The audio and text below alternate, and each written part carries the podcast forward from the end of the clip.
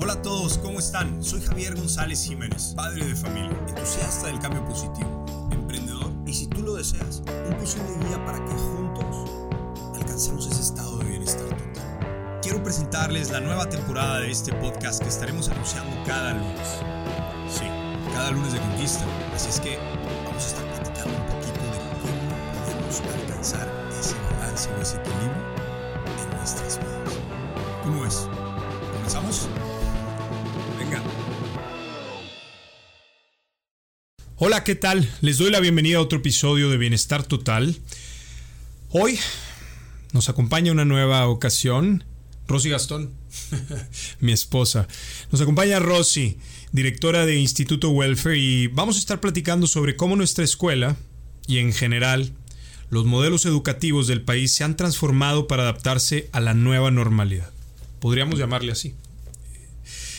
Sin duda, este año 2020 nos exigió a todos mucha resiliencia, mucho valor y un cambio en todos los círculos sociales, empresariales y educativos. Pero bueno, ya iremos entrando a ese detalle. Güera, bienvenida. Bienvenida a Bienestar Total otra vez. ¿Cómo estás? Muy bien, muy bien, muchas gracias. Platícanos, ¿qué sientes de estar de regreso en este programa tan especial? Nada, pues estoy muy contenta, muy contenta de, platicar. Siempre me pone nerviosa hacer esto, prefiero, y es gran parte de lo que vamos a hablar ahorita, prefiero el contacto personal con la gente a estar hablando a través de cámaras y no sentir y no poder ver y medir a, eh, el espectador cómo va a estar viendo y este y tomando esta plática, ¿no? Pero bueno, eh, estoy contenta, ahorita vamos a platicar un poco de eso. Ahorita justo que, iniciabas eh, tocando un poquito el tema de, de, esta pandemia, de cómo nos ha traído muchos aprendizajes en general, yo creo que en todos los ámbitos, tanto a nivel personal como a nivel profesional, en todas las personas, ¿no? Yo creo eh, ha marcado la vida de, de, cada uno de nosotros y de cada empresa también. Eh, hablabas un poco de la resiliencia y el ver cómo nos adaptamos, este a nuevos cambios, nuevas maneras de vivir y demás. Y creo que es una parte bien importante y es una parte que vamos a platicar ahorita de welfare eh, que nos ha marcado y definitivamente nos va a transformar, ¿no? Como escuela. Pues, ¿qué te parece si le vamos dando orden? ¿Sí? ¿No? Vamos, vamos a entrar a una serie de preguntas que le quiero hacer a Rosy. Si me permite, pues eh, me gustaría comenzar por una básica y creo que es el origen, ¿no? O sea, ¿cuál fue el plan de acción concreto de Instituto Welfare al declararse esta pandemia global? Yo creo que no puedo definirlo como tal, yo creo que cambió a lo largo de, de los meses. Si recordamos un poquito cuando inició esto, cuando la Secretaría de Educación, eh, bueno, la Secretaría de Salud es la que declara que todas las escuelas deben de cerrar todas las escuelas, pues, ¿qué fue lo que hicimos? Tratar de buscar las plataformas en las que pudiéramos acercarnos a, a los niños. Sí. Y, y tratar de cubrir el contenido que se tenía también aquí en la escuela, ¿no? Pero creo que no, en ese entonces, la verdad, la mayoría de las escuelas no nos lo estábamos tomando tan en serio. O sea, sí, pero decíamos, bueno, va a ser algo temporal. Entonces, me acuerdo que venían eh, las semanas de vacaciones, de Semana Santa y Pascua, y todos pensábamos que regresando de Semana Santa y Pascua íbamos a estar de regreso en la escuela. Y no fue así. Y yo creo que nos fue cayendo el 20 durante las vacaciones y ahí todas las escuelas nos pusimos a trabajar con toda nuestra energía para regresar de estas vacaciones con las mejores plataformas, con las mejores eh, estrategias de educación a distancia, dependiendo del nivel de cada, cada uno de los niños. Y hemos ido adaptándonos al paso de, de estos meses. Yo creo que ha sido una oportunidad para eh, sacar lo mejor de nosotros. Y definitivamente habrá en algunas empresas, habrá en algunas escuelas o habrá en algunas personas que saque lo mejor y habrá en algunas tantas que, que pueda sacar el, el, lado oscuro, ¿no? De, de cómo manejar estos, estos cambios y este nivel de estrés. Yo creo que uno de los mayores retos, tanto para los estudiantes como para los maestros directivos, eh, ha sido pues el aislamiento, el, el, estar en casa solo. Y me refiero también para maestros porque a veces pensamos mucho en el estudiante porque al final es quien, quien obtiene esta educación, pero la motivación de un maestro también está en el ver a los niños en el día a día, en el ver a sus compañeras de trabajo también y el estar sola en casa hablando de una computadora este, es muy difícil, ¿no? Entonces, tanto para padres de familia como para estudiantes y maestros, pues creo que ha sido un proceso difícil, pero creo que lo hemos hecho de la mejor manera en nuestra comunidad y de verdad se merecen un aplauso. Yo me acuerdo que esos primeros meses decíamos, bueno, por favor un aplauso a maestros, a mamás, a padres de familia, a, alumnos, porque todos estaban haciendo su mejor esfuerzo. Eh, y continúan, pero ya llegamos a un proceso un, poquito más en el que ya, ya encontramos un poquito la fórmula este, de trabajar con, con cada niño. ¿Cómo está el pilar social emocional de nuestras maestras hoy? O sea, la importancia del trabajo de la psicología, ¿no? ¿Qué actitud o propuestas demostraron para desempeñarse adecuadamente durante todo este proceso de adaptación que tú bien decías? de, la, de la, manera adecuada y, y, qué tan importante ha sido su participación activa, es decir, no que estén sentadas esperando indicaciones de qué es lo que tienen que hacer, sino que se vuelvan partícipes de la toma de decisiones de cada día, de cada momento para, otra vez, adaptarse, reinventarse y construir cada una a su manera su, su forma de educar a distancia. Y ahorita vamos a entrar al detalle, aunque nosotros o la estructura pues trabaja en una base, pues entendemos que desde casa, tú bien decías ahorita, pues prácticamente hay momentos en los que están pueden, pueden estar muy solas, ¿no? Entonces, aunque tratamos de estar ahí y acompañarlas en todo el proceso, ¿cómo ves ese pilar social emocional en ellas? ¿Cómo, cómo ha jugado y cómo lo sientes? ¿Cómo, cómo lo ves? Cuéntame. Pues al final un maestro tiene ciertas habilidades y tiene ciertos dones para trabajar con los niños de manera presencial. Y muchas veces es lo que te lleva a elegir este tipo de profesiones. Y de repente te quitan eso. Y, tienes que empezar a estudiar como maestro sobre eh, edición de videos, sobre tecnología, uso de plataformas, el controlar eh, los micrófonos de los niños, el estar como muy, muy este, perceptivo. ¿Les hubieras presentado a Brian? Sí, sí, sí. Tuvieron que aprender hasta de, de, realidad aumentada, grabar videos, este, cuestiones técnicas de el, audio, cosas que ni ellas mismas nunca se lo hubieran esperado. Entonces, eso se me hace algo maravilloso. Pero me acuerdo una conversación que tenías con ellos y les decías, eh, hay que ser resilientes y no se frustren si el día de hoy o esta semana les pedimos que nos hagan un video que la siguiente semana les vamos a decir, ok, ya el video no funciona, ahora necesito que me hagan algo más, ¿no? Y que les vayamos a echar para atrás trabajo eh, como el tranquilos, estamos todos en ese proceso y pues sí va a requerir mucho esfuerzo, pero necesitamos resiliencia. Entonces sí, sí fue muy estresante, sí eh, fue muy pues, no sé, cómo, llamarlo, frustrante. Y esa es justamente eh, la necesidad de entender que estamos incursionando a un espacio o a un área de trabajo 100% nueva, que estamos incluso inventando, creando sobre la marcha. Y para mí era muy apasionante la idea de que por fin, de una manera abrupta así, eh, y hasta impositiva de alguna forma, nos obligaron a, a transformar nuestro sistema educativo a lo que yo había estado como ambicionando, ¿no? El, decir, me encantaría poder lograr que Welfare se vaya a la parte virtual y poder educar no solamente a los niños que caben en esta institución, sino poder educar al mundo en general, o sea, llegar a más personas aunque no sea presencialmente, ¿no? Entonces, sí, sí y no es fácil el que en un fin de semana porque así fue, en un fin de semana reinventamos nuestro modelo con el que habíamos estado trabajando por casi seis años, virtual aparte, ¿no? Entonces, este... ¿Cómo ves ese mismo pilar social emocional que de por sí no fue fácil y ahorita seguimos profundizando para las maestras y para todos nosotros, el, enfrentarnos a, todos estos cambios, al decir, eh, sé que te sacrificaste y estoy muy agradecido con tu trabajo, pero no va, o sea, no va a jalar, no, no es por ahí. Luego entonces pasando por toda esta frustración, porque caías tú en cuenta que esa es la, posible mejor palabra, ¿no? Frustración. Eh, ¿Cómo entonces seguíamos trabajando? ¿O cómo entonces hoy seguimos trabajando ese pilar social emocional tan importante para nosotros en nuestros alumnos?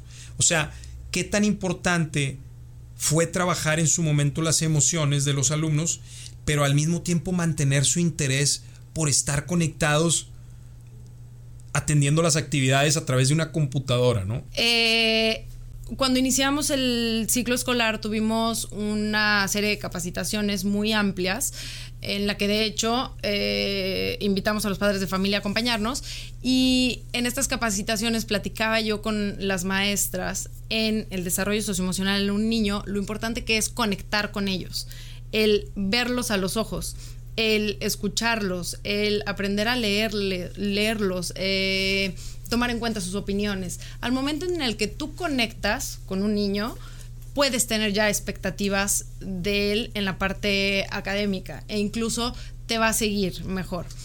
Y pues definitivamente es un reto hacerlo virtual, el llegar a tener esa conexión, pero sí se puede lograr. Y por eso tuvimos estas sesiones individuales y decidimos en un inicio hacer estas sesiones individuales para mantener esa motivación en los niños. Nos dimos cuenta por medio de la comunicación con los papás, con los padres de familia o con los papás, eh, que estas sesiones individuales con sus maestras son las que mayor valor han tenido, porque en cuestión de motivación y de conexión con el maestro. Y entonces al momento en el que yo conecto con el, con el maestro, yo me quiero conectar después a mis sesiones ya grupales también. Desde capacitar a los niños y a los papás en cómo usar estas plataformas, las maestras también capacitarse, ha sido fundamental eh, porque cuestiones técnicas ya influyen también en el aprendizaje en los niños.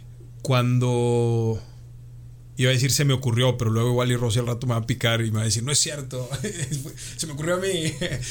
no, no, importa, se nos ocurrió en algún momento el que ahorita, en este momento, más que capacitar a nuestro personal, era sumamente importante capacitar a nuestro nuevo equipo de trabajo.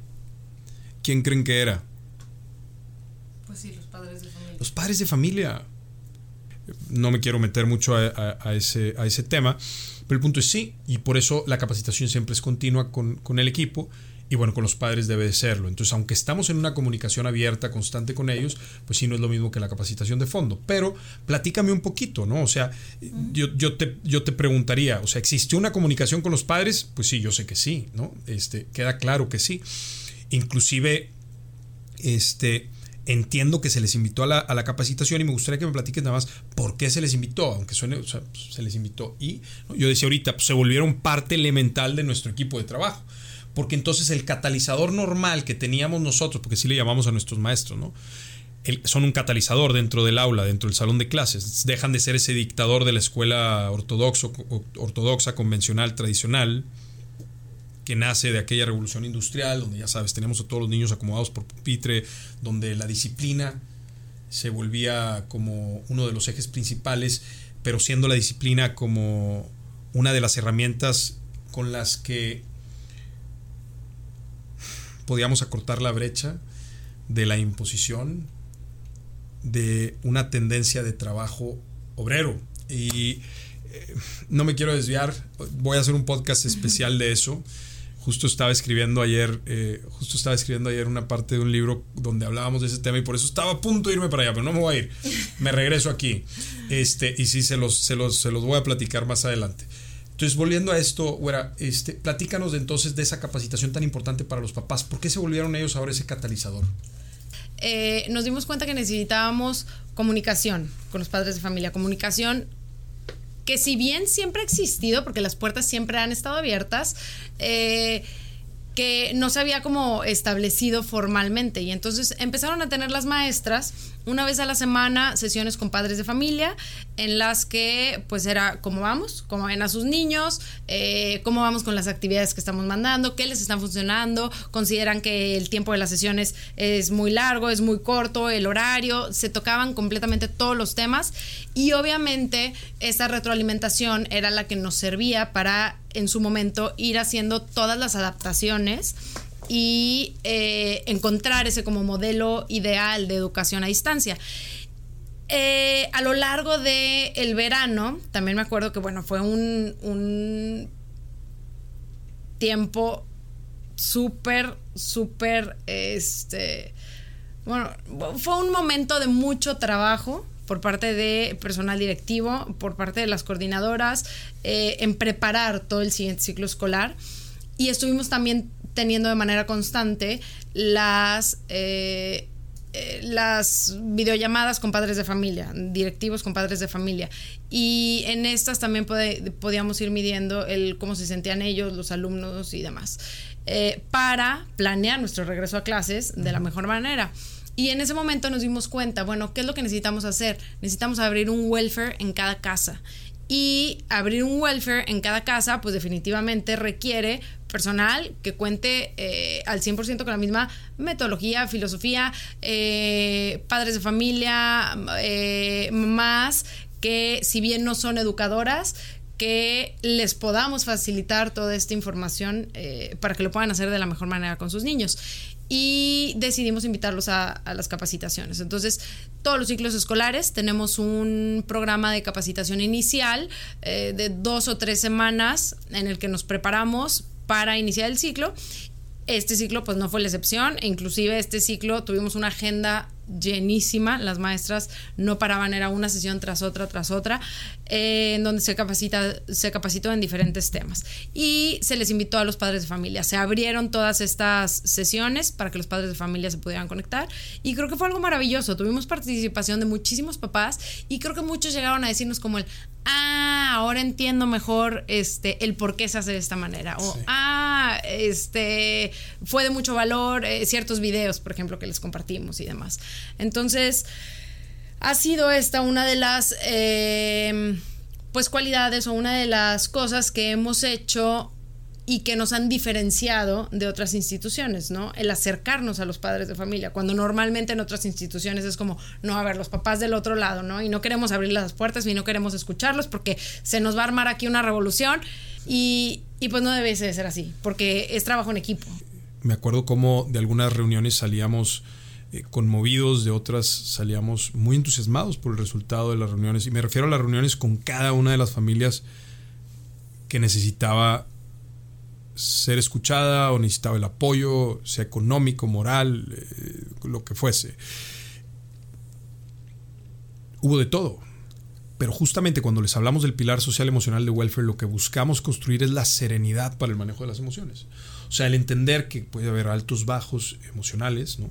Sabemos, se los he dicho muchas veces antes, que no hay tal cosa como las emociones positivas o negativas, sino que simple y sencillamente son emociones, son sentimientos naturales que pasan por nuestro cuerpo, por nuestro ser, y aprender a manejarlas con, con serenidad yo creo que es el, el, camino correcto para poder avanzar hacia ese estado de bienestar total, ¿no? integral. Entonces sí creo que fue, fue algo increíble que nos vamos a llevar para siempre y eso sí robusteció nuestra comunidad. Una comunidad que ya venía sólida, pero que al día de hoy creo que está más, más unida y sólida que nunca. ¿no? Eh, ¿Qué consideras, Rosy, que ha traído de positivo todo esto que hemos platicado hasta ahorita dentro de lo... Porque lo dijiste al principio, ¿no? Este... ya hasta suena trillado, ¿no? Pero... Eh, los momentos difíciles nos traen como oportunidades para ser mejores. Este, hay quien lo aplica a los negocios, hay quien lo aplica en lo social y demás. Entonces, ¿qué crees, qué crees que ha traído de positivo todo esto hacia nuestra comunidad? Ya, ya lo platicamos, pero eh, en, en el sentido del desarrollo de nuestros estudiantes. Creo que mm, definitivamente una de las ventajas o uno de los beneficios que ha traído y ha potenciado en ellos, la autonomía, eh, el tener la libertad de administrar mis tiempos, libertad y responsabilidad, porque siempre libertad va ligado a una responsabilidad, eh, libertad y responsabilidad para administrar bien mis tiempos, mis tareas. Em, obviamente, bueno, pues el uso o manejo de tecnología, este, y el aprender que, o no aprender, el entender que el aprendizaje se puede dar donde sea y como sea. Esta flexibilidad de estudio, ¿no? El, el que puedo estar en mi casa, puedo estar en, en mi cuarto o en la cama, este, o sentado en el piso, e igual puedo aprender. Rosy, ya quises eso. ¿Será la educación a distancia la nueva puerta al futuro? ¿Debería serlo? Creo que puede serlo, pero sobre todo en grados superiores. Ya hablando, por ejemplo, de preparatoria hacia arriba, pero sí hay procesos muy importantes en una etapa eh, preescolar, en una etapa primaria y hasta secundaria de eh, de contacto físico, con, de, estar presente físicamente con, el maestro, con mis compañeros. Entonces, sí creo que eh, no, no va a sustituir la educación en línea, este, la educación presencial, por lo menos en la educación básica, pero puede ser en, la educación superior y media superior, definitivamente, no, no creo que haya algún inconveniente. Em, pero yo le apostaría más a lo presencial Bien, me, gusta y creo que estoy de acuerdo contigo, porque no existe ese tacto, ese cariño, ese amor, ese contacto visual. Eh, y definitivamente creo que no lo sustituye. Entonces, si hablamos de eso, eh, qué rumbo ha tomado desde ahora la educación hacia adelante, pues yo también me quedaría con eso. Creemos que en la educación básica no, en la educación básica debemos de seguir trabajando de manera presencial y tal vez en la superior, media superior, eh, profesional y demás, pues pudiéramos pensar en estas modalidades, que incluso ahí creo que debiese de existir, por lo menos el híbrido, para que de vez en cuando nos podamos ver de frente y decir, ¿qué onda? Aquí estoy, soy de de veras, ¿no? Este, creo que también es, es, algo bien importante. Eh, bueno, a, manera y modo de cierre, eh, me gustaría llegar a algunas conclusiones, ¿no? ¿cuáles, ¿cuáles serían las conclusiones que podría tomar el sector educativo, educativo sobre las experiencias de vida en este ciclo escolar y en este año? ¿no? O sea, un ciclo escolar que venía, un ciclo escolar afectado como cercano a su cierre, llega la pandemia y le da en la torre y nos adaptamos, como decía hace rato, en un fin de semana, sobrevivimos el último sprint de pronto viene el verano y la esperanza de, pues, ojalá y volvamos y tal, pues eh, se esfumó, ¿no? Y, de pronto entendemos que llega esta nueva forma y esta nueva normalidad con la que estamos viviendo y, hasta cuándo. ¿Cuál sería tu conclusión? Mi conclusión sería, em, uno, vino a reforzar completamente el, el hecho de eh, trabajar nuestra filosofía, filosofía en welfare sobre nuestros tres pilares, el darnos cuenta la importancia del desarrollo socioemocional en un niño, que si no está bien en la parte socioemocional, definitivamente los otros aspectos no se van a cubrir. Y ahorita se vio, se vivió de una manera más drástica, porque si el niño no está bien en la parte social o emocional, ni siquiera activa la cámara. O, o, ni siquiera se conecta. Este, cuando viene a la escuela, pues viene y lo tienes presencial, pero pues realmente igual no estás reteniendo información. Entonces, bueno, vino a reforzar completamente esta parte de nuestra filosofía. Entonces, darnos cuenta de la importancia y no nada más en los alumnos, en toda persona, incluso en las mamás, este, y en las maestras. Darnos cuenta de la importancia del pilar socioemocional, por un lado. Por otro lado, eh, la importancia de la comunicación con los padres de familia y trabajo en equipo ha sido una de las más grandes enseñanzas y y uno de los aspectos más importantes para salir adelante. Si, si no se trabaja en equipo, este, pues al final no se logra el objetivo que, que es obtener aprendizaje en ellos. Y la tercera y última, no perder de vista nuestro objetivo primordial y nuestro motor, que es el alumno. Siempre tomar todas nuestras decisiones como escuela, como padres de familia, pensando en lo que queremos lograr y en él. Porque creo que en este camino, bueno, pues diferentes decisiones se han tomado eh, en todas las instituciones, pero desafortunadamente hay muchas que no, no se toman, o sea, muchas decisiones que no se toman pensando en el bienestar del alumno, sino es pensando en yo institución como el, el decir que estoy haciendo este, un buen trabajo, mi máximo esfuerzo, pero pues sin pensar al final en, en el bienestar de ellos, ¿no? Me encanta, me encanta, pues eh, Rosy, hermosa, gracias, gracias por acompañarme otra vez. Por, se decía hace rato que uno de los mejores podcasts es, es aquel de, de, en el que nos vimos y platicamos un ratito de lo que es welfare y lo que pues juntos hemos construido al día de hoy. Eh, te comparto que pues estoy muy contento, muy orgulloso. Sé que fue, ha sido una trayectoria eh, de mucho trabajo pero eh, en, en, esta época de pandemia como que se, se puede vivir todo el proceso en resumen, ¿no? Así como el volver a empezar, el volver a emprender, el volver a construir, si no es de cero, sí como de un de una nueva base, de una nueva plataforma, ¿no? Como si volvieras a arrancar un proyecto y, y lo he dicho públicamente en otras ocasiones, en las sesiones que tuvimos con madres y demás. Estoy sumamente orgulloso de ti, estoy muy orgulloso del gran trabajo, eh, de todas esas horas de desvelo y de sacrificio. Sé que pasaste cerca de tres días sin dormir, creo que fue, a veces creo que hubo un récord ahí de cuatro días, este, más todos los demás, ¿verdad? Entonces, eh, eso no tiene precio, no tiene valor y sin duda es parte del, de la impresión que ha quedado en la comunidad, porque la comunidad lo siente, la comunidad lo ve y no es un tema de Rossi, es un tema de cómo Rossi se ha sacrificado como líder y esto ha permeado hacia abajo, esto ha permeado hacia los demás, hacia el resto del equipo y hacia las familias.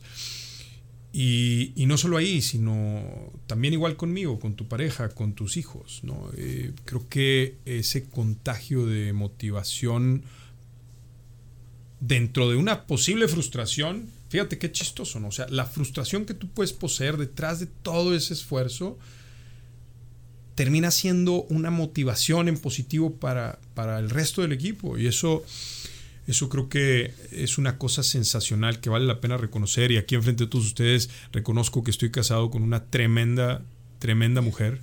Eh, y eres un gran ser humano y creo que eh, pues mereces toda mi admiración, güera, de respeto y el del equipo. Y sin duda Instituto Welfare, y lo digo a nombre de la comunidad, pues está muy agradecido por eso. Y eh, gracias a ti. Gracias a ti por escucharnos, como siempre decimos, si llegaste hasta aquí, pues felicidades.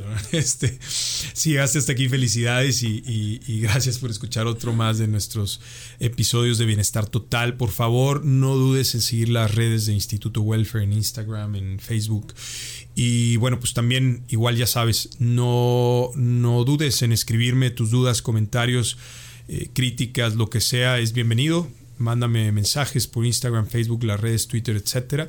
Por ahí estamos, estamos disponibles. Gracias. Gracias. Hasta la próxima.